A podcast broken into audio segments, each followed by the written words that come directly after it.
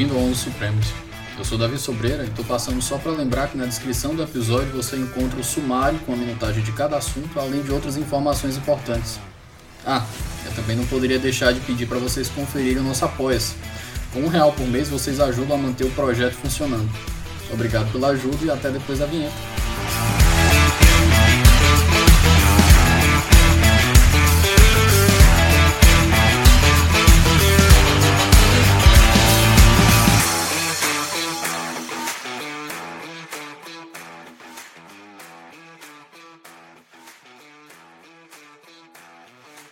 Meus queridos, eu tenho o prazer e o privilégio hoje de conversar com um dos maiores nomes do direito brasileiro, professor Oscar Vilhena Vieira, diretor da GV São Paulo, a parte de direito. Professor, o senhor pode se apresentar para o nosso ouvinte, para quem não conhece seu trabalho, está, deve ter chegado no Brasil agora, caído de paraquedas. Boa tarde, meu nome é Oscar Vilhena Vieira, sou professor de Direito Constitucional da Escola de Direito da Fundação Getúlio Vargas, em São Paulo. Eu queria lembrar, antes da gente continuar, que esse episódio é um oferecimento da editora Contracorrente. A Contracorrente vem fazendo um trabalho editorial fantástico no mercado de livros do Brasil. Não deixe de conferir os lançamentos pelo Instagram em arroba editora Contracorrente underline. Pessoal, eu convidei o professor Oscar hoje para a gente conversar sobre um livro, um livro digital que foi lançado pela GV e o livro ele é muito curioso. A última vez que eu tive uma sensação parecida com essa, quando eu li um livro, foi, eu acho, quando eu li O Novo Iluminismo, do, do Steven Pinker. Porque o, o livro do professor Oscar foi escrito, acho que há seis, a, a, a, por seis pessoas, o Dimitri de Moles, a Soraya, Soraya. O, o Rubens Gleiser. Eu acredito que tem mais duas pessoas fora isso, não, não lembro de todos. É, traz uma visão bastante uma leitura bastante otimista da nossa realidade constitucional, coisa que a gente talvez, principalmente no momento atual, depois de tantas crises que a gente está passando, é, talvez seja estranho uma leitura uma leitura tão otimista da Constituição. O livro de 2013 e é, se chama Resiliência Constitucional. Professor, para começar a nossa conversa, eu queria perguntar, antes da gente chegar nos conceitos básicos, de onde vieram os insights para começar esse estudo? Olha, uh, o livro Resiliência Constitucional, que é um trabalho uh, de grupo com, com colegas muito queri queridos, né? o, o Dimitri de Moles, meu colega aqui na escola, e alguns alunos à época. Hoje o professor Gleiser é meu colega aqui na Fundação, mas à época ele era meu orientando. Né? Na realidade, o, o, insight desse livro vem da minha tese de doutorado, que se chama Constituição e a sua Reserva de Justiça, né? que também está publicado num livro pela editora Malheiros, uh, se eu não me engano, de 94. Né? Então, vamos dizer, o seu mal-estar com a leitura de, de resiliência ele deveria ser mais antigo ainda, né? porque o, o, o que me surpreendeu em 94 é o fato de que a Constituição brasileira ela fez algumas escolhas institucionais muito curiosas. Né? Ela é uma Constituição muito ampla, né? muito ubíqua, né? para usar a linguagem do meu colega Daniel Sarmento, no sentido de que ela uh, resolveu legislar sobre tudo. Né?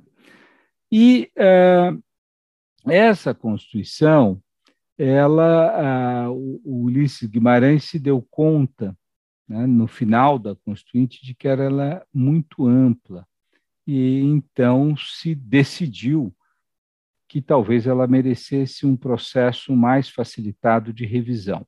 Né? Então, criou-se primeiro uma revisão, depois de cinco anos, e também flexibilizou-se o processo de emenda à Constituição ela, ela adota uma, um procedimento de emenda razoavelmente flexível. Isto poderia deixar descoberto os acordos fundamentais sobre a democracia, sobre os direitos.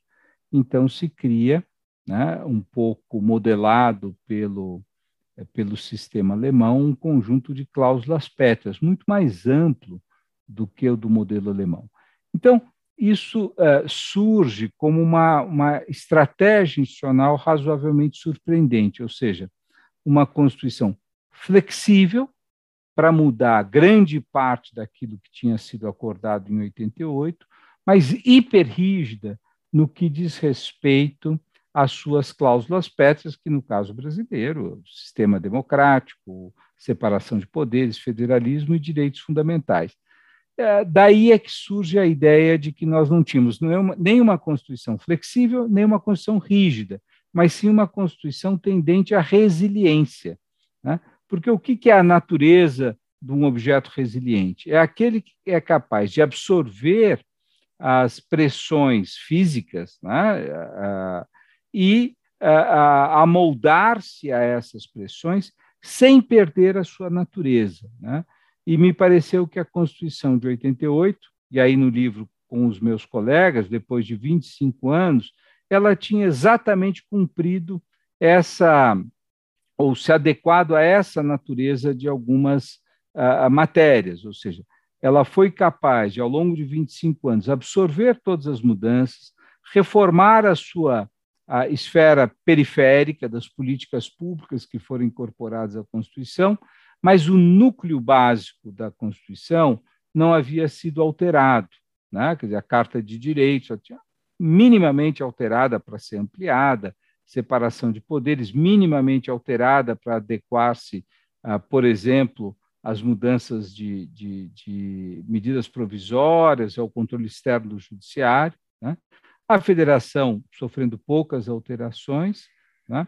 e a democracia nenhuma até aquele momento. Então, Está aqui o exemplo de uma Constituição que cria um sistema razoavelmente resiliente.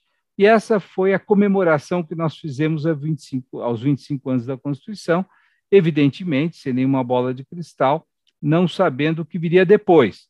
A grande questão hoje é se o sistema se demonstrou de fato resiliente face à eleição de um presidente eh, claramente hostil a, a, ao sistema constitucional. Quer dizer, ele foi capaz de resistir ou ele sucumbiu? Eu acho que essa é a questão fundamental é, que nós temos que fazer é, seis anos depois da redação desse texto.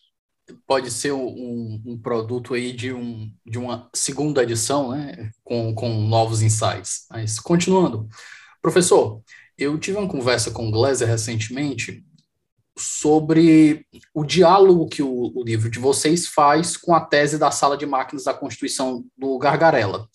Eu conversei com o professor Gargarella no episódio 85 e ele comenta, ele dentro quando ele vai criar a tese da sala de máquinas da Constituição, ele diz que o grande problema, um dos grandes problemas da, das constituições latino-americanas, na visão dele, é que diferente da americana, que foi feita a partir de uma composição de interesses. Você pegou interesses X, interesses Y e chegou a um, a um denominador comum e criou um texto que fosse harmônico. Ele diz que por aqui nos processos constitucionais latino-americanos nós tivemos um, um, agrupamento de interesses e não uma composição de interesses. Então, isso também é, é citado, inclusive, é, por, por, pelo, pelo texto de vocês, não como uma crítica, mas como uma descrição a nossa constituinte, como, como, como todos bem sabem aqui, qualquer pessoa que tenha estudado um pouco de história constitucional brasileira vai saber que a nossa constituinte ela pegou interesses dos mais diversos grupos de pressão, grupos políticos, sociedade civil, e a gente vai ver aí dentro da Constituição elementos que até o livro bem aponta que são contraditórios entre si são valores ali que estão, às, vezes, parecem estar em, em, claro confronto entre o outro, ou o que a gente vai chamar, chamaria de, de antinomias aparentes. Eu lhe pergunto, professor, o Gargarella ele coloca isso como um grande defeito das constituições latino-americanas, e ele coloca isso como defeito porque isso causa um, uma, eu vou colocar entre aspas aqui, uma pane no sistema constitucional que impede a Constituição de funcionar como ela devia. E ele coloca que um dos problemas também que vieram junto com isso foi o, o problema do hiperpresidencialismo. Então, a gente importou aqui dos Estados Unidos muitos mecanismos de maneira espúria. E eu queria saber aqui, dentro da ideia do compromisso maximizador, que é tratado como também um dos, dos elementos essenciais da, do livro da resiliência constitucional, como é que o compromisso maximizador, a visão, a sua visão sobre o compromisso maximizador, é, permite essa leitura mais otimista da Constituição, pelo menos até o ano de 2013? Veja, é, em primeiro lugar, é, o Roberto Gargarella, meu, meu querido amigo, acho que tem uma visão um pouco idealizada da Constituição americana, né? e estigmatizada das constituições latino-americanas. Né? Em primeiro lugar, política é política em todos os lugares. Política se faz com interesses e ah, as constituições são frutos daqueles que triunfam na luta pelos seus, pela, pela realização dos seus interesses. Né? Quem des, desconhece essa realidade, na realidade, ah, ah, não compreende a natureza da política. O processo constituinte é sempre político. Tá? E o processo constituinte americano foi altamente político. Né? Você pode dizer, olha, mas ele tinha pessoas excepcionais, o que pode ser, segundo Maquiavel, fruto da fortuna da política. Então, é evidente que uma constituinte que tem Benjamin Franklin, a, a Thomas Jefferson, a, ela pode ser uma constituinte mais a, sortuda no sentido maquiavélico do termo, e de, de fato foi. Né? Mas o embate entre escravocratas, entre pessoas que tinham, como Hamilton, uma leitura um pouco mais econômica naquele momento, é muito forte. Né? E ela é um acordo, ela é um compromisso. Né? Tanto que muitos ah, analistas do processo constituinte americano vão chamar é um, é um social compact, né? É uma, uma forma de uh, acordo. Né? Agora, e nesse sentido, ela não se diferencia do Acordo Brasileiro de 1988, onde há também uma luta entre setores que têm interesses diversos, nacionalistas versus internacionalistas. Você pega a figura do Severo Gomes versus o Roberto Campos, ou pessoas de esquerda versus de direita, ou interesses corporativos versus interesses uh, de mercado. Então, Veja, eu não sou muito iludido sobre a natureza de processos constituintes, né? mas há ah, algumas coisas que talvez nos permitam compreender melhor por que, que o resultado foi tão diferente. A primeira coisa é que o processo americano se deu entre 60 homens brancos, todos, eh, se eu não me engano, todos ou quase todos protestantes. Né? Então, nós estamos falando numa, numa constituinte que se dá num âmbito de grande hegemonia entre a, a, os setores, numa sociedade imensamente menos complexa. Quer dizer, uma sociedade que tinha ali uma, um, um, vamos dizer, um grupo que tinha uma economia escravocrata e um outro grupo também de uma economia muito rural, não escravocrata, e um grupo mais urbano. Né? Então, essas eram as complexidades e disjuntivas. Em 1988, no Brasil, a sociedade é imensamente mais complexa do que isso. A Constituinte é composta por mais de 500 pessoas, que, muito embora predominantemente homens católicos, você já tinha indígenas, você já tinha mulheres, você já tinha a, a, questão racial. Conjuntura a, política é, internacional. A conjuntura política internacional mais complexa. Então, veja, são dois séculos de diferença. É impossível fazer a Constituinte americana de novo. Né? Eu sempre brinco para aqueles que têm complexo de vira-lata e acham que a Constituinte de 88 é um, é um equívoco da, inerente à irracionalidade brasileira. Né? Veja o processo constituinte da ambicionada Constituição Europeia, que sucumbiu depois porque alguns países não aceitaram. Ela tinha 500 artigos. Né? Então, veja, fazer uma Constituição em, uh, no século XXI é completamente, de fazer, é completamente diferente de fazer uma Constituição do século XVIII. Então, primeiro, é, eu, eu, eu, é, acho que todas as constituintes, quando elas são verdadeiras, elas são lutas pelo poder a, a partir de interesses de grupos. Agora, o conflito dos Estados Unidos chegou a um ponto em que eles tiveram uma estratégia que o, o, o Madison muito bem descreveu numa carta ao Jefferson, que era como nós não chegamos a acordos fundamentais, nós optamos por uma everyone's second choice, ou seja, uma segunda escolha de cada um. Optamos por uma Constituição procedimental e não uma Constituição substantiva. Nós deixamos as discussões mais substantivas à margem para que depois o processo constitucional fosse, uh, o processo democrático, perdão, uh, fosse realizando isso.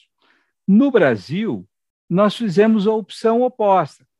Como nós não chegávamos a um acordo sobre muitos dos temas, né, dada a complexidade do processo constituinte, o que se fez foi o que eu chamei de compromisso maximizador, ou seja, um everyone first choice. Né? Então, era melhor cada um conseguir entrincheirar os seus interesses da Constituição, pondo uma vírgula conforme a lei, jogando para o processo democrático depois, no detalhe, fazer a solução daquele conflito. Né?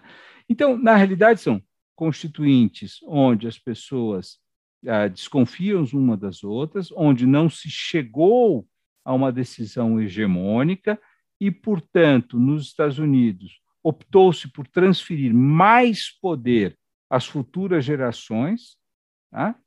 por ser uma Constituição enxuta, pouco substantiva, e no Brasil a desconfiança do mundo político foi tão grande que eles resolveram fazer as opções imediatamente, transferindo um pouco de poder para as futuras gerações. Então, eu acho que é mais um problema de estratégia de solução do problema do que um problema, ah, vamos dizer, de uh, erro uh, do processo constituinte. Professor, é, entrando nessa ideia, vamos aprofundando essa ideia de compromisso maximizador, eu queria que a gente passeasse um pouco pelo capítulo, acredito que seja o capítulo 3 do livro, que é quando vocês descrevem, quando é descrito no livro, o, a elaboração do compromisso maximizador dentro da experiência da Constituinte de 88. Eu acho que essa ideia vai ser essencial para a gente conseguir compreender como a Constituição foi elaborada e para a gente finalmente conseguir chegar com propriedade dentro do, da ideia de resiliência? Veja, uh, cada processo constituinte tem uma história diferente. Né? Se nós pegarmos os processos constituintes brasileiros, vamos excluir os processos autoritários, né? Quer dizer, o processo 67, o processo de uh, 30, a, a 37, né? e pegar os outros, o mesmo processo de, é, de, de 23, 24, que vai da Constituição do Império. Né?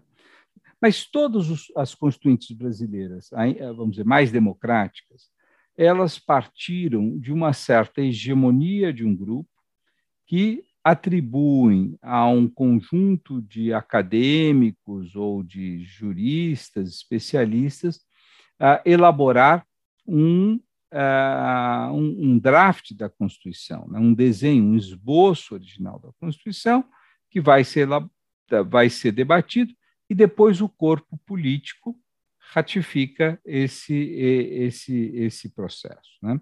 88 foi muito distinto disso. Né? Primeiro, porque Aqueles que estavam né, no regime anterior, no regime militar, e que apoiaram, resistiram a não fazer a Constituinte. Quando ela se tornou inevitável, né, ah, com a aprovação da emenda que cria a Constituinte, e aí a eleição de um Congresso Constituinte em 1987, o que resulta disso é um bloco bastante heterogêneo de deputados e senadores, não havia um, um grupo, ah, vamos dizer, que, que, que foi o, o, que triunfou de maneira ah, muito hegemônica, né? diferente, por exemplo, do processo constituinte da África do Sul ou do processo constituinte ah, alemão de 1948. Não são os não nazistas que ganharam, não é, a, a, vamos dizer, aqueles que eram os não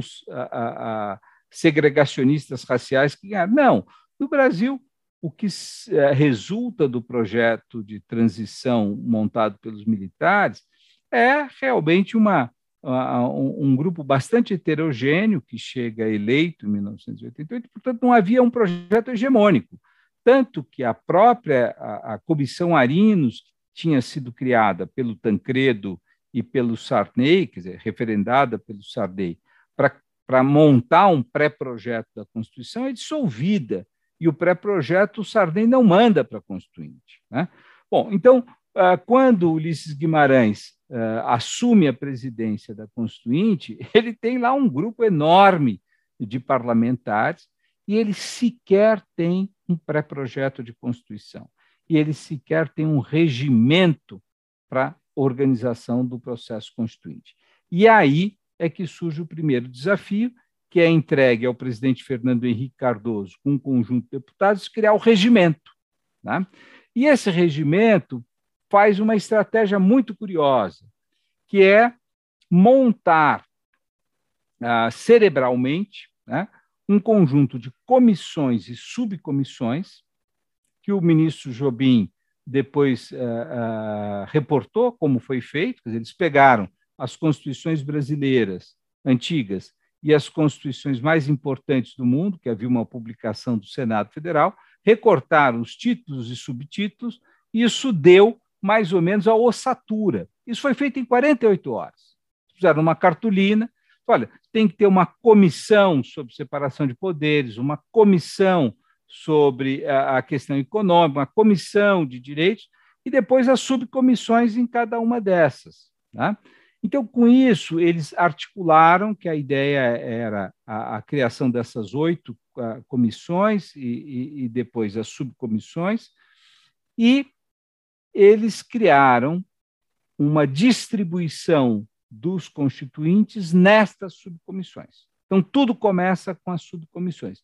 E as subcomissões tinham uma regra para deliberação que era de maioria simples. Ou seja, as subcomissões começam a receber os influxos da sociedade e incluir tudo no texto. Porque era muito fácil incluir tudo no texto. Bastava uma maioria simples para que tudo fosse incluído. Isso vai gerar o primeiro projeto, chamado Frankenstein, né, que o Cabral, que era o relator, vai organizar, que tem a, a cerca de 500 artigos. Então, a Constituição, eu digo sempre que ela, ela, ela teve uma lógica que foi uma lógica não de uma decisão hegemônica, nós sabemos que Constituição vamos fazer, temos a estrutura, vamos redigir no detalhe e depois submeter à apreciação do corpo político. Não, foi o contrário. Vamos abrir para a sociedade através desses temas, vamos sugar quais são todas as expectativas da sociedade, e aí nós vamos submeter ao corpo político. Né? Então, esse foi um procedimento que eu diria paradoxalmente democrático, porque ela abriu nesse primeiro período a possibilidade de um pacto social com todas as forças políticas que estavam presentes em 1987 no, no Constituinte. Mais de 200 mil pessoas passaram pelo parlamento brasileiro, levando as suas propostas, as suas ambições, e isso foi sendo incorporado. Né? Quando o Centrão se dá conta, né, daí é, é, que há a virada. O Centrão, em alguma medida, criado aquele momento, ele percebe essa Constituição vai, vai ser, e era a palavra do presidente Sarney, o líder do Centrão, era vai se tornar ingovernável.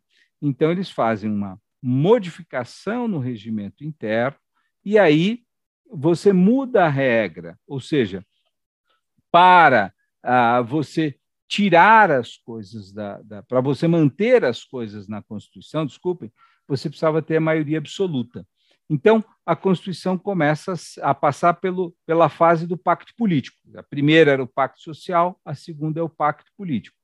E foi nesse momento, então, que os políticos se assenhoraram no segundo turno da, Constitui da Constituinte e começaram a, a, ver o que deveria ficar dentro, o que, o que deveria sair. E é muito importante aí o conflito entre o José Sarney e o Ulisses Guimarães, ou seja, e também o conflito entre a crise econômica do final do governo Sarney e a disposição do Ulisses Guimarães de fazer uma constituinte para o futuro. O Sarney queria acabar com o processo constituinte, queria é, inviabilizar o processo constituinte, e é, o Ulisses Guimarães chama as lideranças e diz, olha, nós temos que resolver isso. Então, vamos fazer um pacto aqui. Cada um poderá escolher aquilo que lhe é fundamental e não veta o que o outro quer. É isso que eu chamo do processo do compromisso maximizador. Compromisso é uma usada, é um anglicismo no sentido de é uma barganha maximizadora. Você vai levar aquilo que você mais deseja, desde que você não uh, vete aquilo que os outros querem. E Ulisses vai chamando, então, as lideranças e ele vai organizando isso no final da Constituinte. Né? Então, isso é o compromisso maximizador. É por isso que nós temos na Constituição os indígenas incorporando os seus interesses, tá? ah, os, os, republicanos incorporando seus interesses e os monarquistas, aparentemente com interesses contraditórios, também incorporando. Por quê? O que os monarquistas queriam era um plebiscito sobre a monarquia. Ótimo, está colocado lá. O que os parlamentaristas queriam era um plebiscito sobre o parlamentarismo. Está lá. O que os nacionalistas queriam era uma economia protegida. Está lá. O que. Então, a, a Constituinte ela se deu nesse, nessa amarração no qual cada grupo conseguiria entrincheirar os seus principais interesses, mas não conseguiria vetar os interesses mesmo de grupos que lhe fossem adversos. E esse foi o processo dos últimos três meses da Constituinte. É por isso que ela vai gerar essa, essa, é, é, é, essa Constituição, vamos dizer, onde todo mundo está satisfeito, mas ninguém está satisfeito. Agora, isto é não muito distante da Constituição americana, embora elas sejam totalmente diversas. Porque na Constituição americana, os escravocratas não ficaram plenamente satisfeitos, mas também quem era contra a escravidão também não ficou uh, satisfeito. Quem era federalista não ficou satisfeito, mas também quem era contra também não ficou satisfeito, porque ficou tudo de fora. Então, é, é engraçado, elas são paradoxalmente distintas, mas em alguma medida né, há uma semelhança, que é a insatisfação é, de, de que do que o que você queria, né, no caso americano ficou de fora, no caso brasileiro, daquilo que você não queria entrou. Né? Então, é, veja, isto é que, ao meu ver, gera um segundo ponto fundamental para a nossa discussão sobre a resiliência. Todo mundo teve que respaldar a Constituição dali para frente, porque os seus interesses estavam lá entrincheirados. Então, isso deu a ela uma certa proteção né, dos setores diversos. Quer dizer, os, setor, os militares tinham que protegê-la porque ela incorporou ali no 142 algo que os militares queriam, mas também a turma dos direitos humanos tinha que defendê-la porque ela incorporou no artigo 5 grande parte do que o movimento de direitos humanos queria. A turma dos médicos orientados socialmente tinha que proteger, porque o artigo sobre a saúde era primoroso, mas também o pessoal da reforma agrária ou contra a reforma agrária tinha que proteger porque estava lá. Não pode ter reforma agrária desde que a propriedade não seja produtiva. Então, isso é que eu chamo de compromisso uh, maximizador e o que deu um certo respaldo e que nós tivemos competição política saindo de um presidente de direita como Collor, passando por um presidente de centro, centro-direita econômica, centro-esquerda social, que é o Fernando Henrique, para um presidente de centro, vamos dizer, moral e, e, e centro-esquerda econômica, que era o Lula, passando por uma presidente que era uma, uma, uma presidente de esquerda, e, e, a resiliência estava aí, né? porque todos estavam compromissados com, com algo que estava dentro da Constituição o Bolsonaro é que muda essa equação. Espera só um momento que a gente volta já. É hora de dar um passo a mais em sua carreira.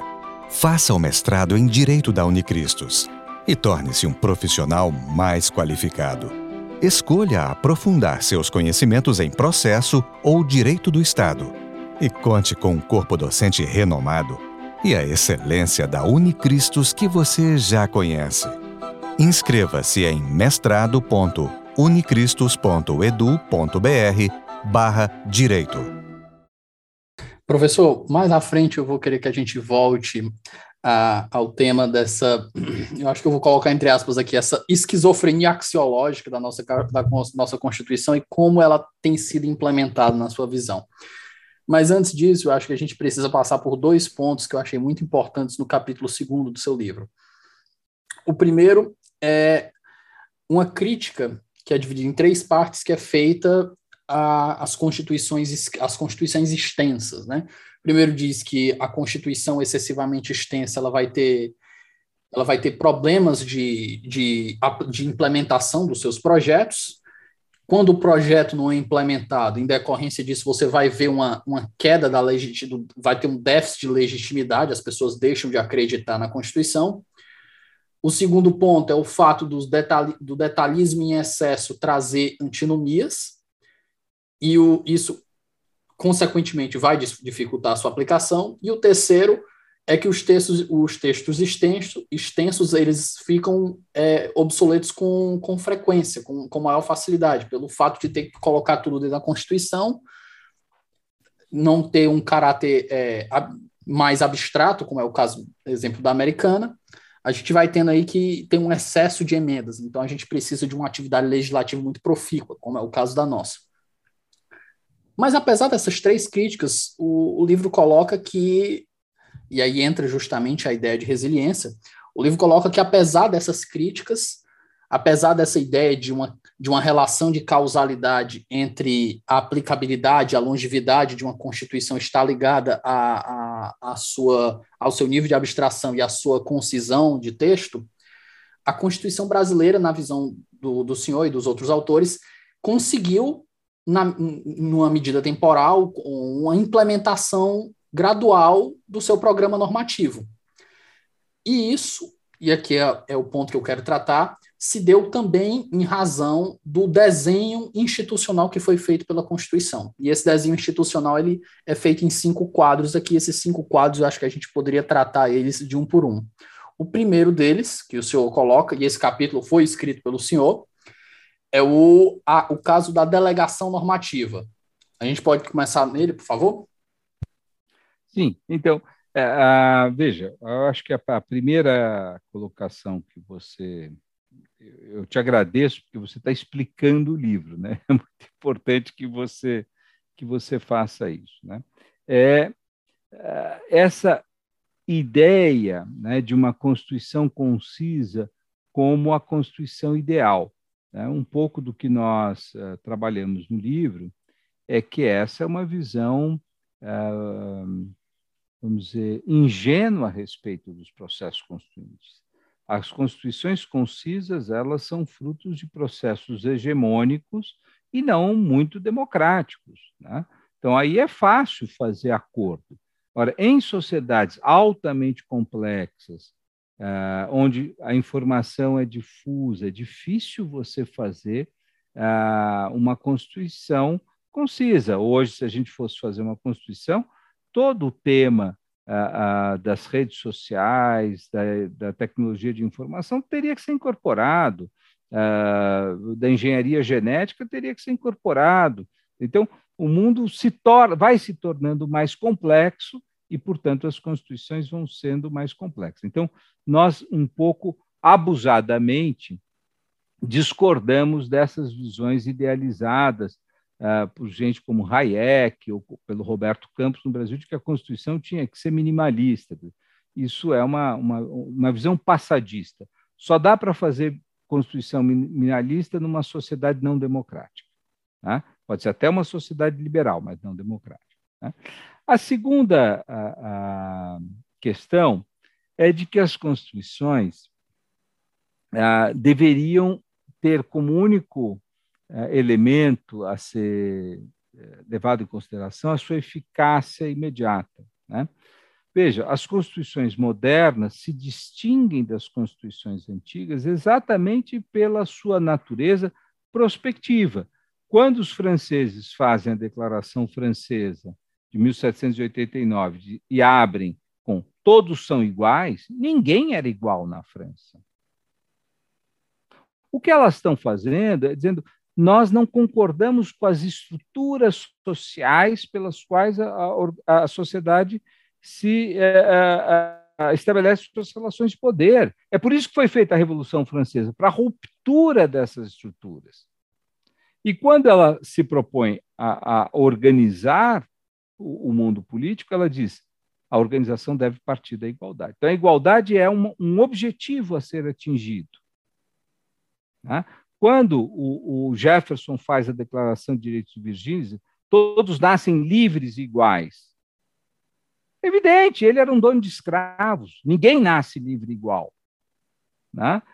Então, a Constituição é a Constituição moderna, que diz que a estrutura deve ser de separação de poderes, que deve-se ter direitos, que deve-se ter democracia, é uma Constituição prospectiva, que busca mudar a sociedade. Quando Gandhi faz uh, o processo de ruptura com a, com a Inglaterra, ele está rompendo com as estruturas sociais do colonialismo. E o Nehru, que foi o presidente do processo constituinte, diz: não se aceitará mais o colonialismo ou a estrutura de castas. Ele está falando, a, a, a sociedade indiana é estruturada a partir das, das castas e nós temos uma estrutura colonial. A Constituição indiana ela busca romper com isso. Né? Quando na África do Sul se faz uma Constituição a partir do apartheid, dizendo não é mais aceitável, portanto, todos serão iguais daqui para frente. Então, veja, é, é, nós temos uma implicância com essa leitura, ao nosso ver, equivocada, de que uma Constituição não pode ser é, dirigente, ela busca transformação. Né? A Constituição brasileira, claramente, ela busca transformação. Só que a transformação que ela vê pela frente é distinta da, da, da, da transformação que os americanos, os franceses, os indianos ou sul-africanos tinham. Aqui o problema é o subdesenvolvimento, é a desigualdade, etc. Então, veja, eu acho que são dois é, pressupostos. Né? Isso é o problema do Brasil. O que, que nós queremos? Nós queremos mudar a nossa sociedade. Agora, também é um problema do Brasil que nós acabamos de sair de um regime autoritário e um regime autoritário altamente, com poderes altamente concentrados no executivo. Né? E aí é que vem a tua pergunta uh, sobre uh, uh, o primeiro bloco. Quer dizer, nós vamos montar uma estrutura de poder que fragmente a, a, a, a, capacidade de governança. Daí que nós montamos esse presidencialismo de coalizão. O presidencialismo de coalizão não é um acidente, não é uma burrice do constituinte brasileiro. É uma preocupação com um presidente que exerça poderes imperiais. Daí vem um outro uma confusão aí do Roberto Gargarella, quer dizer, o hiperpresidencialismo que talvez seja uma realidade em alguns países latino-americanos, não é uma realidade no Brasil. Desde o primeiro presidente eleito, chamado Collor, ele percebeu que, ao não conseguir pactuar com o parlamento, ele foi impeachmentado. Né? Ah, e aí, dali para frente, Fernando Henrique, o Lula souberam muito bem que eles tinham que criar uma base forte no parlamento, portanto, fazer uma coalizão, inclusive com aqueles que eles discordavam, né? Veja quem está na coalizão de governo do Fernando Henrique. Ah, Antônio Carlos Magalhães, José Sarney, que eram do regime militar, e, portanto, que ele tinha discordado durante. Veja quem está na base de coalizão ah, do Lula. Dizer, ah, também são ah, alguns desses, desses que ele, vamos dizer, foi adversário ao longo de sua vida. Né? E, evidentemente, que a Dilma quando uh, não sabe operar esse sistema, ela tem dificuldade de governar, como o Collor é impeachment.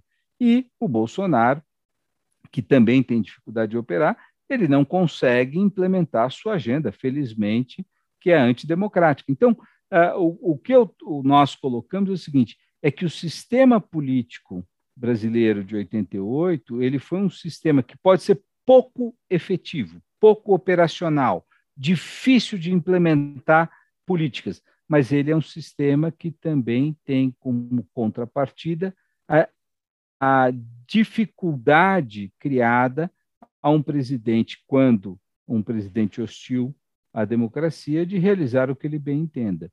Tá? Então, é, é, esse é o, a natureza desse sistema político.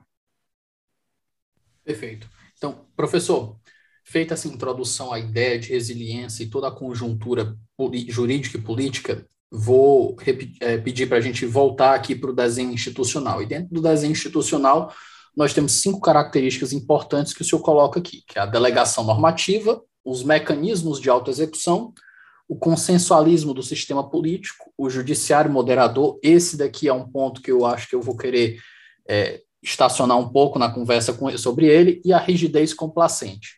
Pela ordem, eu gostaria primeiro que a gente tratasse da delegação normativa e as suas visões sobre a importância dela para a construção dessa ideia de resiliência que o senhor desenvolve no livro.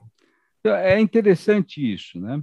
porque eh, muitas pessoas falam a Constituição é principiológica, a Constituição é detalhista. Na realidade, ela é as duas coisas. Ela traz um conjunto de normas principiológicas, ela fala de dignidade, ela fala de, vamos dizer, eh, de, na área tributária, de que os impostos têm que ser progressivos, etc. Ela fala uma série de coisas principiológicas, mas ela também é muito detalhista. Né? dizer, isso como fruto daquilo que nós já conversamos, que é da desconfiança entre os parlamentares e, portanto, terem assumido uma estratégia de buscar detalhar. Mas essa estratégia de buscar detalhar, é evidente que ela encontrou limites durante a Constituinte, porque você não consegue detalhar tudo, você não consegue legislar uh, e regular sobre tudo há uh, dúvidas e há, uh, especialmente, dissensos insuperáveis. Né? Qual foi a estratégia para lidar com os dissensos insuperáveis? Né?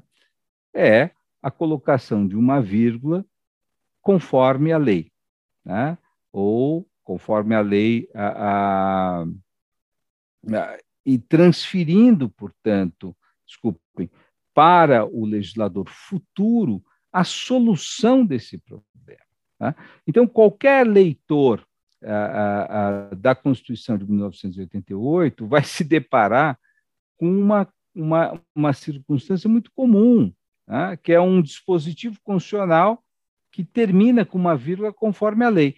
Então, as pessoas não percebem que isso foi uma estratégia, ao mesmo tempo, para solucionar um problema imediato, que era chegar uma redação para aquele artigo, mas também transferir para o legislador futuro a responsabilidade de, a cada momento da história, dar um contorno à solução. É altamente democrático isso, tá?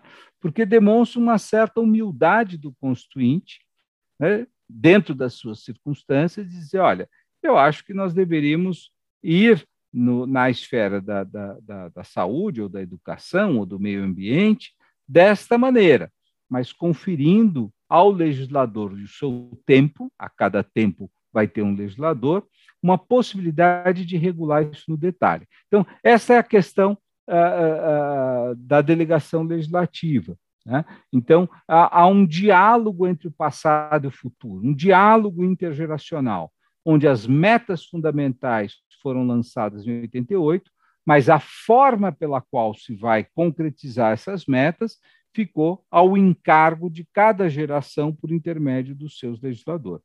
Eu acho que essa foi a estratégia que prevaleceu em 88. Dando sequência ao raciocínio sobre a, os mecanismos institucionais, professor, agora nós entramos nos mecanismos, no, no desenho institucional, a gente entra agora nos mecanismos de autoexecução da Constituição e como eles foram importantes para implementar o programa normativo da Constituição sem depender de todo aquele extenso debate legislativo? Tá, havia um, um debate muito forte uh, no direito constitucional brasileiro desde o do início do século XX, que era uh, um debate tipicamente latino-americano da ineficácia da Constituição. Uh, o Rui Barbosa, na época, resolveu isso, dizendo: olha, não, sim, uma Constituição tem normas autoaplicáveis e não autoaplicáveis. Né? Algumas normas são meramente inspiradoras de conduta, mas elas não se impõem. Né? Isso, ao meu ver, uh, foi um debate que percorreu. Os italianos se preocuparam muito com isso quando fizeram a Constituição de 1948, é um problema semelhante ao Brasil, de ineficácia institucional, e como é que isso rebate do ponto de vista da teoria constitucional. Dizer, afinal, uma norma constitucional vale ou não vale? Né? E uh, um livro clássico brasileiro, que é o livro do Zé Afonso, sobre a teoria das normas, da aplicabilidade das normas, e o Zé Afonso foi uma figura fundamental como assessor do Ulisses Guimarães, do, do, Mário Covas, desculpem, durante a Constituinte, quer dizer, ele vai levar esse problema. Não adianta a gente fazer uma Constituição muito ambiciosa, aspiracional, como eu chamo normalmente, se as normas constitucionais forem concebidas, lidas, como normas que não têm eficácia jurídica. Né? Elas não podem impor conduta e aqueles que descumprirem não, ter, não, terá, não sofrerão nenhuma consequência. Então, isto é um problema central. Vários autores escrevem sobre esse problema, o Eros Grau, ah, o Fábio Comparato, ah, o Celso Bastos, o Carlos Aires Brito, jovem jurista da época, com o problema da eficácia. É um e depois, uma geração de juristas, o Barroso talvez seja o mais uh, proeminente, pós-constituinte, que vão se preocupar com isso. Afinal, quanto vale? Né? Qual é a, a, Como é que nós vamos dar eficácia a isso? Né? Então, uh, esse era um problema da cultura constitucional que eu estou partilhando com vocês. Agora, o que alguns políticos perceberam né, é que talvez algumas cláusulas muito uh, importantes para a realização do programa constitucional brasileiro, eles, elas deveriam ter algum tipo de eficácia assegurada na própria norma. Né? E isso foi o caso da educação, onde falou: olha, eu prometo uma série de coisas na educação, educação fundamental, universal, é, para o pleno desenvolvimento da personalidade, parará, parará, fez-se isso, e aí falou assim, e tanto por cento do, a, a, a, da arrecadação tributária será despendida dessa forma. Então, a Constituição brasileira ela inovou na medida em que ela vinculou receita à realização das promessas que ela tinha feito. Ela não fez isso em tudo. Né? Ao contrário, ela fez originalmente na área da educação. Né? Depois, através de emenda constitucional, isso também foi reverberar para a área de saúde. Então, ela, é, nesse momento, ela se desloca do campo das constituições promissoras, vamos dizer, sociais, democráticas, que tinham uma série de promessas, mas que dependiam integralmente da boa vontade do corpo político para a realização dessas promessas. A Constituição Mexicana, 17, Constituição uh, de Weimar, de 19, a Constituição uh, uh, indiana, a Constituição depois da brasileira, sul-africana ou mesmo colombiana. Então, é muito engenhoso isso de que os constituintes, considerando a irresponsabilidade do corpo político, eles buscaram criar mecanismos de autoefetivação. Tá? E, ao meu ver, muito bem sucedidos né? na área de educação, na área de saúde. Agora, que também depois foram incorporados por setores corporativistas, uh, e isso eu estou falando de legislação posterior, não da Constituição original, evidentemente que foram bloqueando uma parte do orçamento brasileiro. Então, é, esse é um outro problema. Então, a questão da autoeficácia, eu acho que foi ah, encaminhada dessa maneira, uma preocupação com a ineficácia que gerou a construção de alguns me mecanismos de autoexecução através, especialmente, da, da, da vinculação orçamentária. Espera só um momento que a gente volta já. Pessoal, o Ouse Saber agora é parceiro do Onze Supremos. Para quem não conhece, o Ouse é uma das maiores plataformas de preparação para os grandes concursos do país. São mais de mil aprovações em concursos de defensoria pública, além de centenas de aprovações em provas de Ministério Público, magistratura e procuradorias. Para conhecer mais, é só acessar arroba Ouse Saber no Instagram. Na terceira característica, professor, o senhor fala sobre, e aqui a, as coisas vão ficando mais interessantes do ponto de vista político, vão pegando um, uma maior complexidade. O senhor fala do consensualismo político, e que esse consensualismo ele foi construído, ele já foi idealizado na própria Constituição, e a prática consolidou ele. E aqui o senhor vai tratar de toda a necessidade e de uma, de, um, de uma lealdade legislativa e como isso daí foi, como esse, esse elemento foi essencial para a implementação, novamente, do programa normativo da Constituição.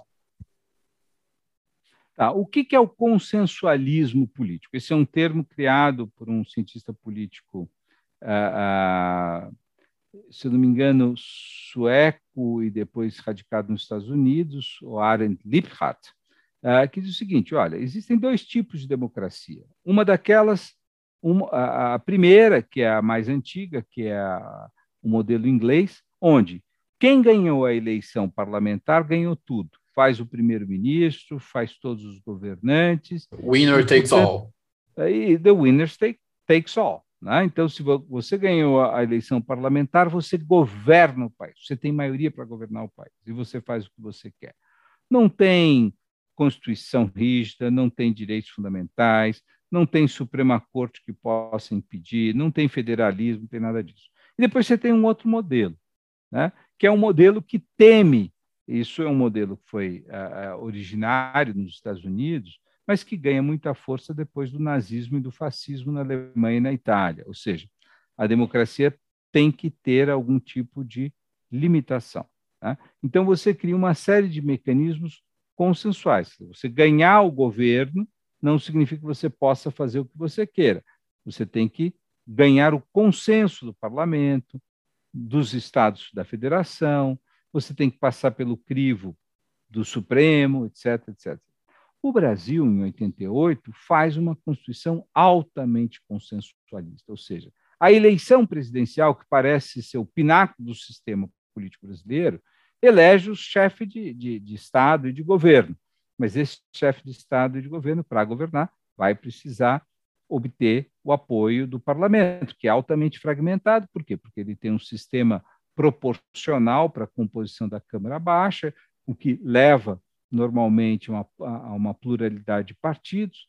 Né? Vai ter que lidar com o Senado, que em alguma medida representa a dimensão federativa, vai ter que lidar com uma Constituição muito ampla e, portanto, todas as suas propostas políticas convertidas em lei eh, têm que, eh, podem ser aferidas pelo judiciário caso causem algum tipo de obstáculo, algum tipo de, de vamos dizer, conflito constitucional. Então, veja, ganhar a eleição a presidente do Brasil é uma parte desse processo. Você não necessariamente manda, você tem que articular e criar consenso para isso. Então, o Brasil adotou um modelo consensual em 46 como uma reação ao regime Vargas, né? E o Brasil em 88 retoma um sistema político muito semelhante, porque ele vai optar federalismo, bicameralismo, sistema proporcional para a composição da Câmara e, portanto, multipartidarismo, e ele reforça o poder do Supremo que a gente vai falar daqui a pouco, e da, do Ministério Público. Então, veja, o Brasil faz uma opção em 1988 que não é uma opção inconsequente, é uma, uma opção decorrente das suas experiências nefastas com regimes hiperpresidencialistas durante o período militar, durante o período Vargas, eu diria até durante os períodos de exceção uh, da Primeira República. Tá? Então, o Brasil, sim, adota um regime muito consensual uh, que uh, tem um custo. É difícil governar, custa governar, custa mover a máquina. E nós estamos, em alguma medida, vendo agora também os seus benefícios. Quando você elege um presidente ostensivamente a, a contrário à, à Constituição, ele tem dificuldade de governar também. Professor, o quarto elemento seria o judiciário moderador, mas eu, como eu acredito que desses que vai gerar mais, mais discussão aqui, eu vou deixar ele para o final. Vou puxar o quinto como se fosse o quarto aqui. A ideia de rigidez complacente. Tá. Então, essa também é uma ideia que eu acho que nós, uh, uh, uh, não é um, um erro, né? mas é uma ideia que nós importamos da nossa primeira Constituição se vocês olharem a, a Constituição do Império Brasileiro, é muito curiosa, porque o sistema de, de reforma ela permite que aquilo que não é essencialmente constitucional seja alterado pelo quórum de maioria absoluta, o quórum simples, né? que é, ou melhor, o quórum de maioria simples, o quórum de mudança legislativa normal. Né? Mas aquilo que é essencialmente constitucional ele tinha uma dificuldade maior para ser alterado. E já havia ali né, uma percepção de que existia cláusula substantivamente constitucional e cláusulas que eram constitucionais simplesmente formais. Né? Veja, isso é um debate em muitos da teoria constitucional ao redor do, do mundo. Né? O que, que a gente tem em 1988? Né? Quando você vê, e Ulisses tem essa percepção, Ulisses era uma pessoa muito sensitiva e com uma certa cultura, um homem muito culto, evidentemente, mas com também uma, uma cultura jurídica muito clara. Né? Ele percebe que a Constituição é muito grande e ela é uma Constituição que tem, e depois o meu colega Cláudio Couto vai fazer uma boa pesquisa sobre isso, um conjunto predominante de normas que não são normas propriamente constitucionais, são normas de políticas públicas. Né? Então, ela faz a política pública, toda a, a, a parte, vamos dizer, uh, de direitos sociais, uh, elas são, ela constitucionou opções de políticas públicas e ela também constitucionalizou leis orgânicas. A lei orgânica da magistratura está basicamente na Constituição, do Ministério Público está basicamente na Constituição, a lei orgânica das prerrogativas dos parlamentares está toda dentro da Constituição. Então, o fato dela ter trazido para o corpo constitucional um conjunto muito grande de normas que tradicionalmente não são constitucionais, que eu estou dividindo em políticas públicas e em leis orgânicas, né, dá a Ulisses a preocupação de que ela vai envelhecer rápido. Né? Então, é, essa crítica da obsolescência a, a precoce estava presente. E aí vem a sacada, né? Ah, que é uma sacada muito parecida com a de George Washington, porque a Constituição americana originalmente não tinha, a, se não me engano, o artigo 5 que regula as emendas. A percepção é que aquilo eram regras eternas.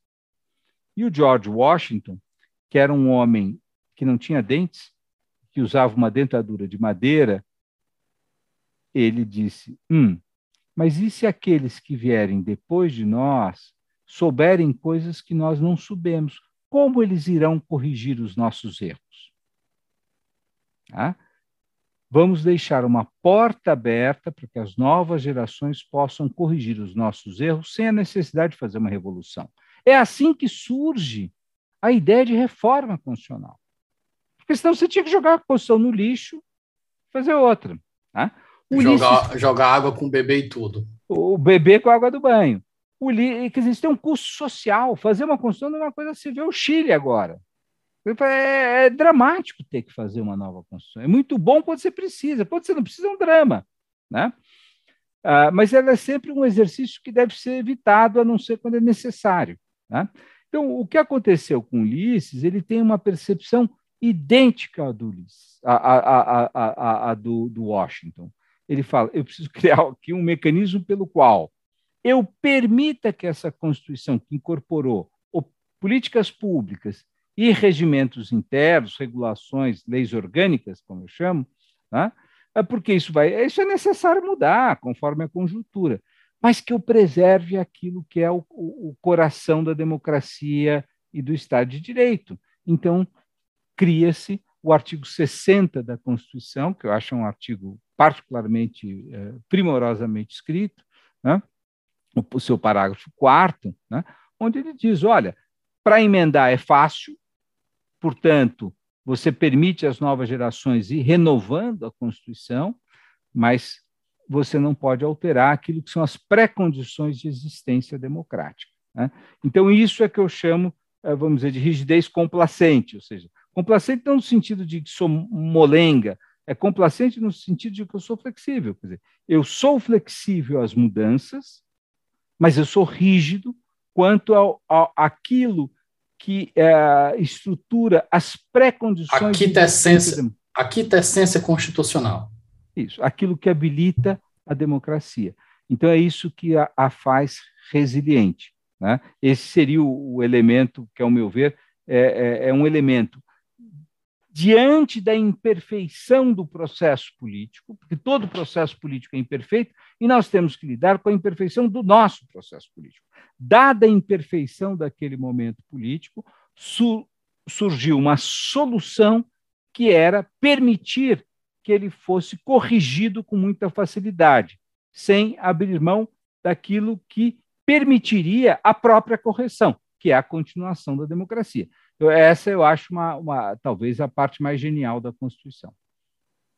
Professor, duas observações aí dentro da, da rigidez complacente. A primeira é sobre o professor Cláudio Couto, muito presente no Twitter, e ele tem um, um, excelente podcast também, que tem uma pegada muito parecida com esse, que é o Fora da Política Não Há Salvação, para quem quiser acompanhar aqui.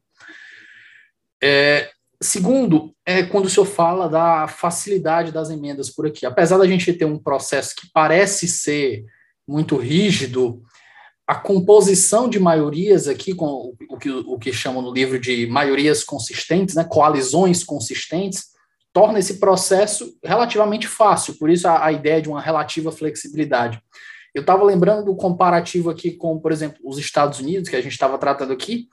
Acredito que a emenda lá, primeiro, são dois terços de cada casa, e ainda precisa de, acredito, 60% dos estados precisam ratificar as mudanças depois disso. Então você ainda precisa. Dois terços também. É dois, dois terços também, né? Então você precisa de praticamente 30, mais ou menos 33. 66% né? 33 a 35 estados aí para conseguir depois uma, uma emenda constitucional. Mas, partindo para o nosso último elemento do desenho institucional, só, professor. Só para a nossa matemática aqui.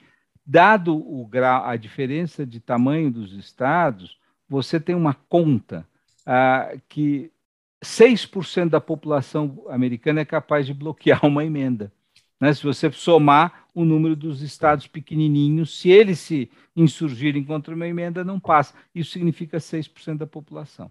Então é isso, é isso aí. Um poder que aqui a gente não usa na mesma natureza do judiciário, mas é um poder eminentemente contra-majoritário. Altamente contra-majoritário.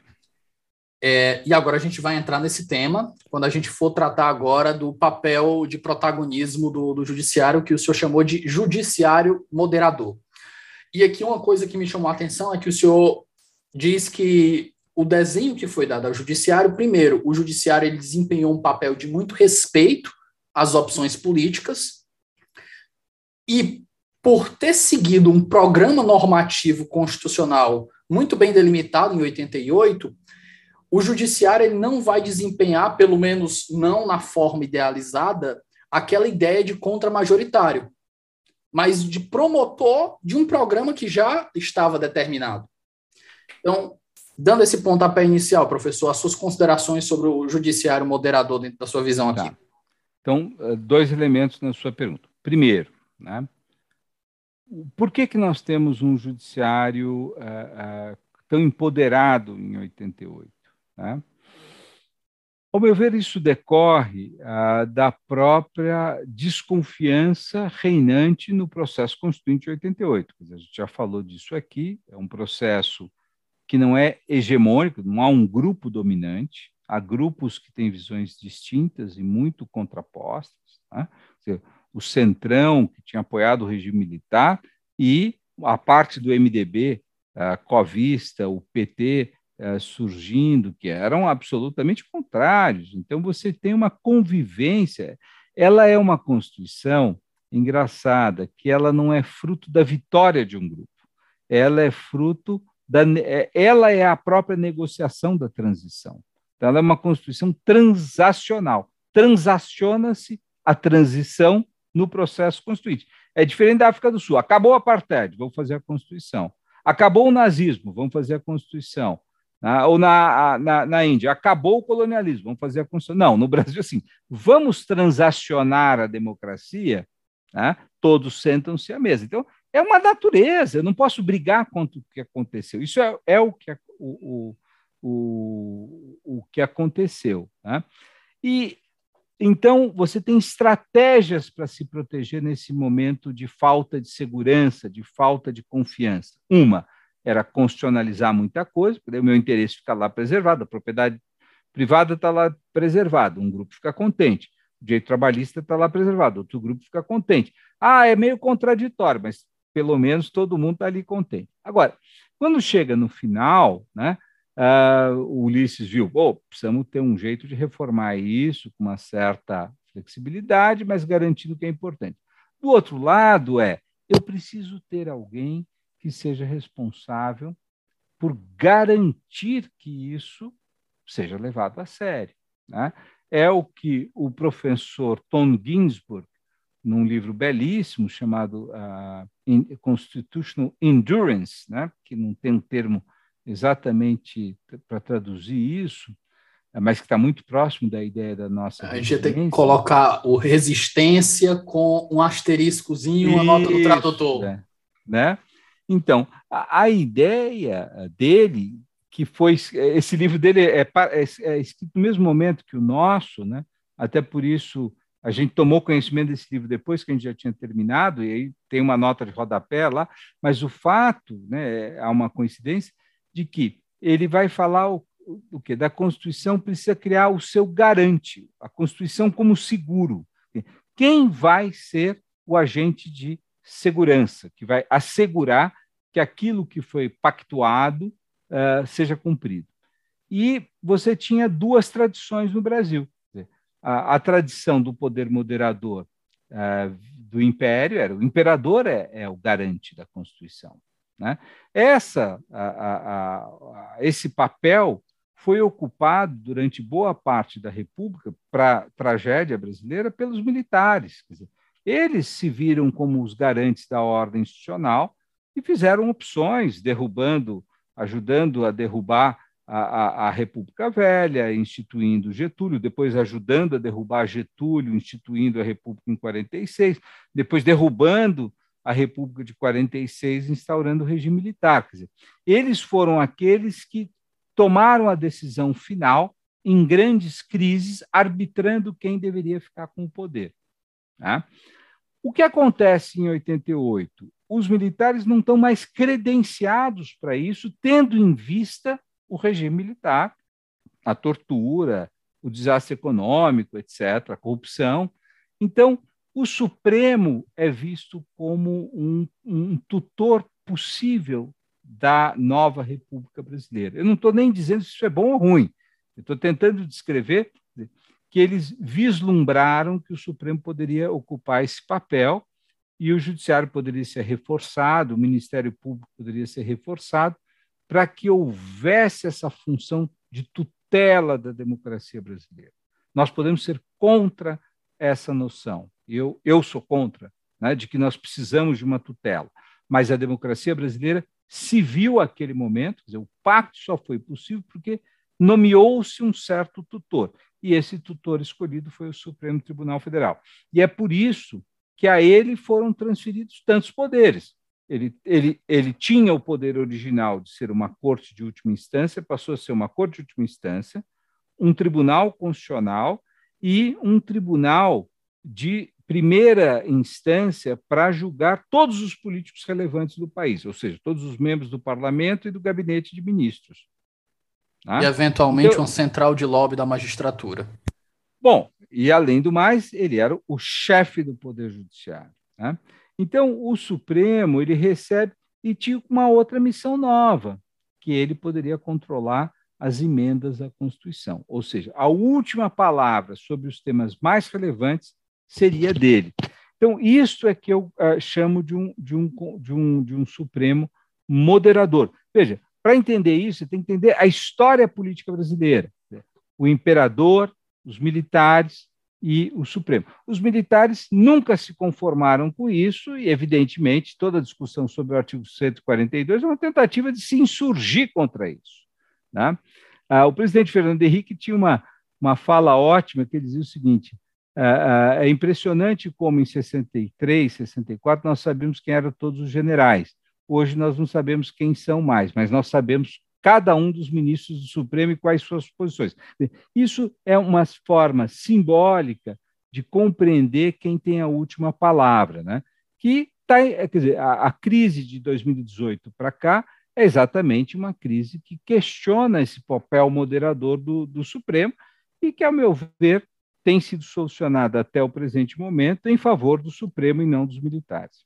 Professor, algumas considerações aqui sobre o papel do judiciário que tem, tem desempenhado. O senhor fala justamente um ponto que eu trouxe aqui antes da gente dessa, dessa, dessa sua última fala, que foi justamente que o, o Supremo ele desempenha um papel não contra-majoritário, apesar dele desempenhar eventualmente, mas ele não ocupa a posição contra-majoritária justamente em razão da escolha constituinte que foi delimitada ali. Um, um, um, elementos progressistas de um, de um modelo de sociedade que a gente quer, que a gente quer alcançar. Eu lhe pergunto aqui, é, me socorrendo um pouco às visões do, do professor Paulo Bonavides, falecido em 2020, o saudoso professor Paulo Bonavides. O professor Paulo Bonavides, ele era um, um grande admirador da nova hermenêutica constitucional, dessa visão de centralidade dos direitos, dos, dos direitos fundamentais. Mas ele também ele era muito honesto nas visões dele, e ele reconhece no livro dele que existe um grande perigo dessas visões de atribuir esse papel de destaque ao, ao Poder Judiciário, que é justamente a erosão normativa. Eu lhe pergunto, dentro das suas visões de, dessa implementação do projeto, do projeto normativo da Constituição, como o senhor enxerga essa, essa autocrítica que o professor Bonavides faz atualmente? Olha, o, o, professor Bonavides e o professor Zé Antônio da Silva, Zé Afonso da Silva, são das figuras que mais marcaram a minha geração. Né? E ele, além do mais, era um homem cultíssimo e, e generoso. É, eu conheci muito de perto o professor Paulo Bonavides, talvez tenha sido uma das, das pessoas que mais me influenciaram. Né? Veja, o, o, projeto normativo, a ambição normativa, ela sempre corre um risco da ineficácia. É, é uma consequência natural. Quando o Brasil fez o ECA, em 1989, evidentemente que ele tinha uma, uma, alternativa, dizer que as crianças poderiam ser submetidas a negligência, tortura, a não educação, a não saúde, ou dizer, no Brasil, nenhuma criança pode ser negligenciada, pode ser uh, ficar fora da escola, pode não ter. Então, é uma opção normativa moral. Né? A Constituição de 88 é uma opção moral. É uma opção de falar. Esse é o projeto de sociedade que a gente quer ter. Tá? Uma sociedade mais justa, livre e solidária, como está ali no artigo 3 da Constituição. Realizar esse projeto é muito difícil, porque ele é muito ambicioso. A gente sempre tem que medir a qualidade das instituições a partir das ambições que ela tem.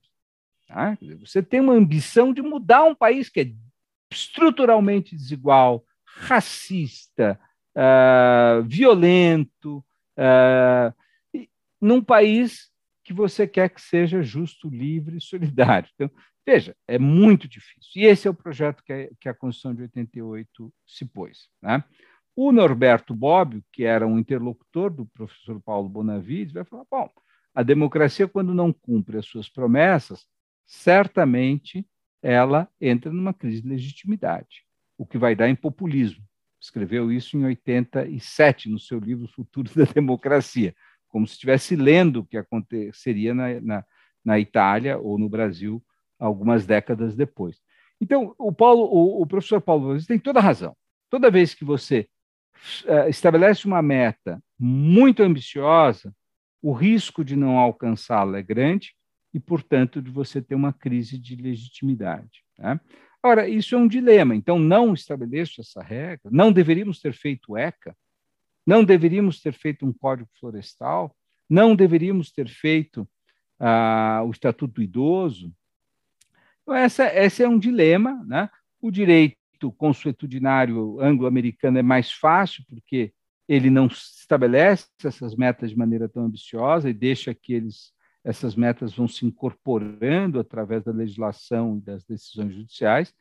O direito uh, de, de, matriz, vamos dizer, francesa, a partir da Revolução Francesa, é altamente ambicioso. Nossa, a Constituição italiana, a Constituição francesa, a Constituição portuguesa, vamos transformar numa república socialista, todos serão iguais. Então, veja, é, é algo uh, muito forte. Então, é, é isso que eu, eu tenho uma frase do Rui Barbosa no final da deliberação da Constituinte é, de 1890, né, pra, que vai gerar a Constituição 91, onde as pessoas, mas tem muitos defeitos. Ele fala: se não tiver os defeitos que nós temos, ela será, a, a, vamos dizer, uma Constituição alienada da realidade. Tá?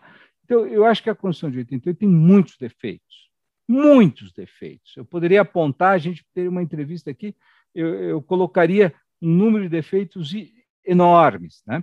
Agora, eu não posso lutar contra a realidade política, que ela é uma decorrência. ela decorre de uma sociedade política que tem problemas.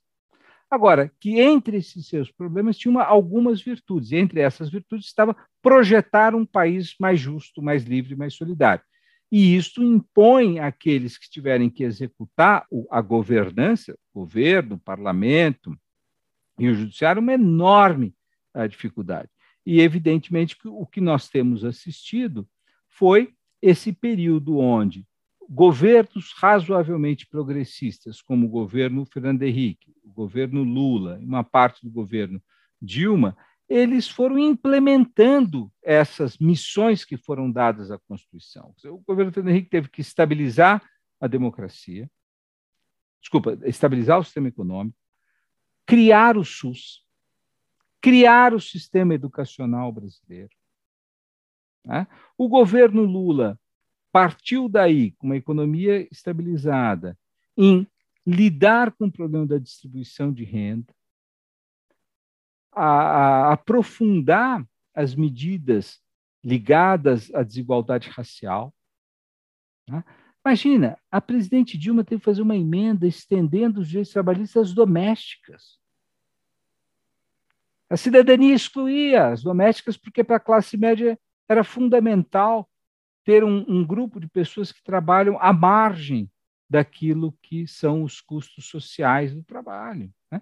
Então, veja, na medida, é por isso que eu falo, o Supremo, se nós pegarmos todas as grandes questões é, decididas pelo Supremo até 2017, pelo menos, ele não é contra-majoritário.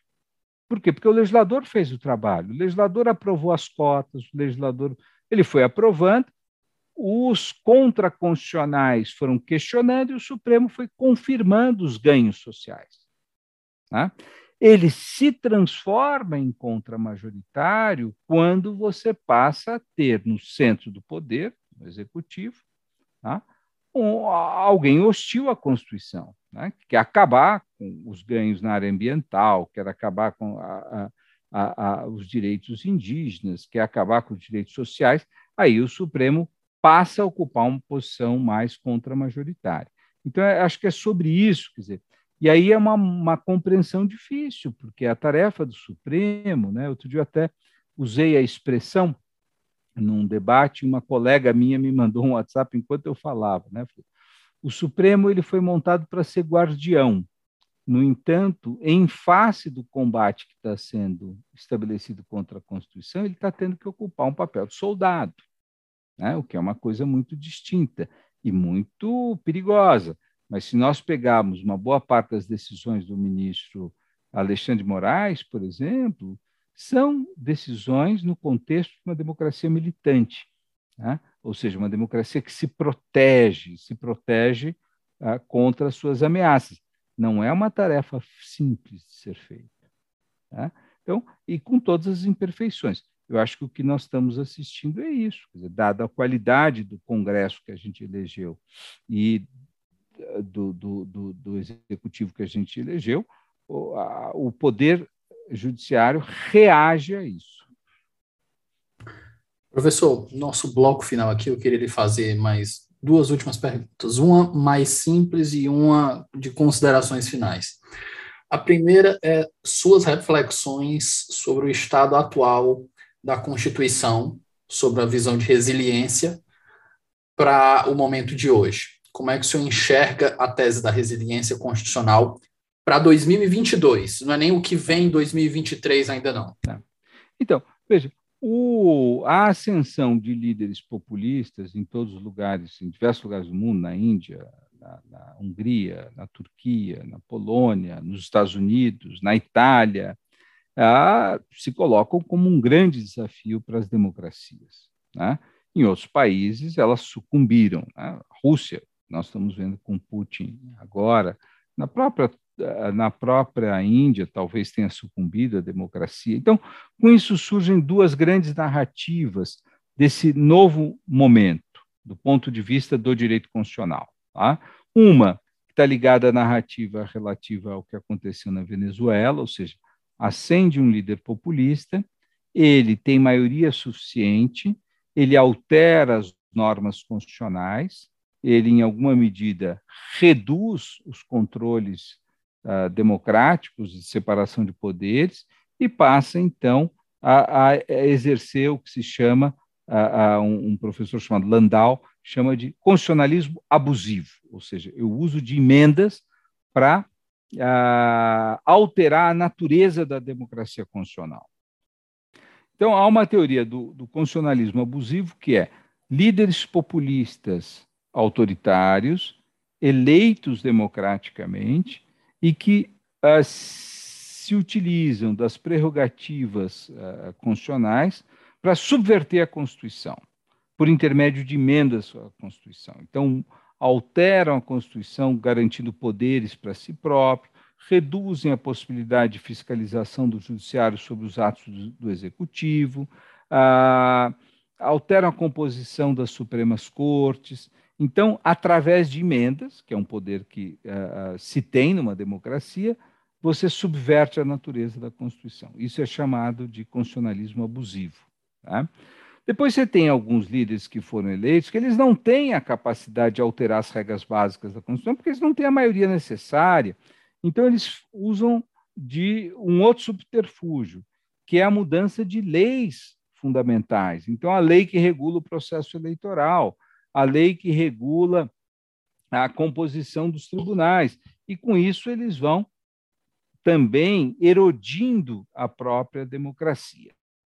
Como a Constituição brasileira tem esses diversos mecanismos uh, de proteção consensual, dizer, rigidez constitucional, cláusula pétrea, extensa carta de direitos e muito poder no, no judiciário, além de um legislativo uh, extremamente fragmentado, o que aconteceu é que o presidente uh, uh, Bolsonaro, embora tenha ideias hostis à Constituição de 88, ele tem dificuldade, ele não consegue fazer emendas né, que sejam redutoras da vontade constitucional. Ele não consegue sequer passar leis estruturantes para implementar as suas visões contrárias à Constituição. Então, ele recorreu a um outra, uma outra estratégia, que foi o que nós chamamos de legalismo infra de infralegalismo autoritário, ou seja, o Rubens Gleiser e eu e mais outros colegas. Comentaram que estão fazendo um estudo na GV, né, sobre, sobre o tema. Isso. Então, nós escrevemos esse, é, vamos dizer, isso seria uma sequência do, do, do livro sobre a resiliência, que é, nós vamos olhar quantas leis ele consegue aprovar. Né? O que a gente percebeu é que ele é fraco, ele não consegue aprovar muitas leis. Quantas emendas? Menos ainda. Quantas medidas provisórias? Poucas. O que ele consegue fazer, portanto, é alterar a composição, através de decretos, de várias instâncias uh, de governo, ah, ele consegue, através de decretos, no caso dos armamentos, é tentar subverter aquilo que está disposto no Estatuto dos Armamentos. Então, você não pode liberar o comércio, mas você pode ampliar o número de, de munições. Então, você não pode retirar os direitos indígenas, mas você mexe na FUNAI e impede a FUNAI de executar a sua função. Então, no Brasil, eu acho que o que nós estamos vivendo nesse momento é um infralegalismo autoritário, que através de decretos, através de, de, de, manipulação orçamentária, através de nomeações de pessoas que estão em desconformidade com os objetivos para os postos para os quais elas estão sendo apontadas, e através de uh, uh, atos para-institucionais, ou seja, ordens que são dadas à administração, mas não pela via legal, né? Você não tem um ato administrativo determinando uma conduta, mas você tem um Twitter dizendo: no meu governo ninguém irá multar quem, quem a, a, ocasione a, corta eh, de árvores na, na Amazônia, né? o desflorestamento. Então, com isso, o que nós temos é um, uma estrutura administrativa e política que busca neutralizar as grandes leis e a Constituição. E ele vem conseguindo ser bem sucedido em algumas áreas, como a cultura, como a área do meio ambiente, como a área indigenista, como a área de armas de fogo. Ele tentou fazer isso, por exemplo, na área eleitoral, com a discussão sobre o voto eh, de papel, né, o registro do papel, e não conseguiu, por quê? Porque o Senado impediu e porque o, a, o Supremo e o, o, Superior Tribunal Eleitoral deixaram claro que isso não seria aprovado. Então, eu acho que sim, a, a Constituição tem se demonstrado resiliente a um presidente hostil. Agora, evidentemente que nessa resiliência uh, nós devemos contar que há uma degradação do padrão constitucional. Né? Então, não, não, há dúvida de que nós estamos jogando aquilo que o Rubens chama de chicane, de, de, de, de, de uma certa, vamos dizer, um mau jogo uh, constitucional, do hardball, né, uh, que o professor Tushnet fala, uh, da, da, do que eu chamo de um ciclo de retaliações constitucionais, onde o jogo não está sendo jogado corretamente, mas a Constituição continua sendo um instrumento importante para que ah, o cerne da democracia e dos direitos não tenham sido, até esse momento, ah, absolutamente abandonados. Professor, chegando no nosso bloco final aqui, eu gosto de pedir aos, aos nossos convidados para fazerem indicações de leitura. Na verdade, são indicações culturais Pode ser filmes, séries que se relacionam com o nosso tema, mas como o tema parece ser muito fechado, eu acho difícil a gente indicar algo fora de artigos acadêmicos e livros. A gente dá o pontapé inicial, obviamente, com o livro, que é tema da nossa conversa, Resiliência Constitucional, está disponível gratuitamente no repositório da FGV, para quem tiver interesse. E eu pergunto para o senhor, que outras indicações para os nossos leitores, que são muitos deles são acadêmicos aqui, ou são pelo menos entusiastas, que gostam, gostariam de aproveitar e aprofundar o tema?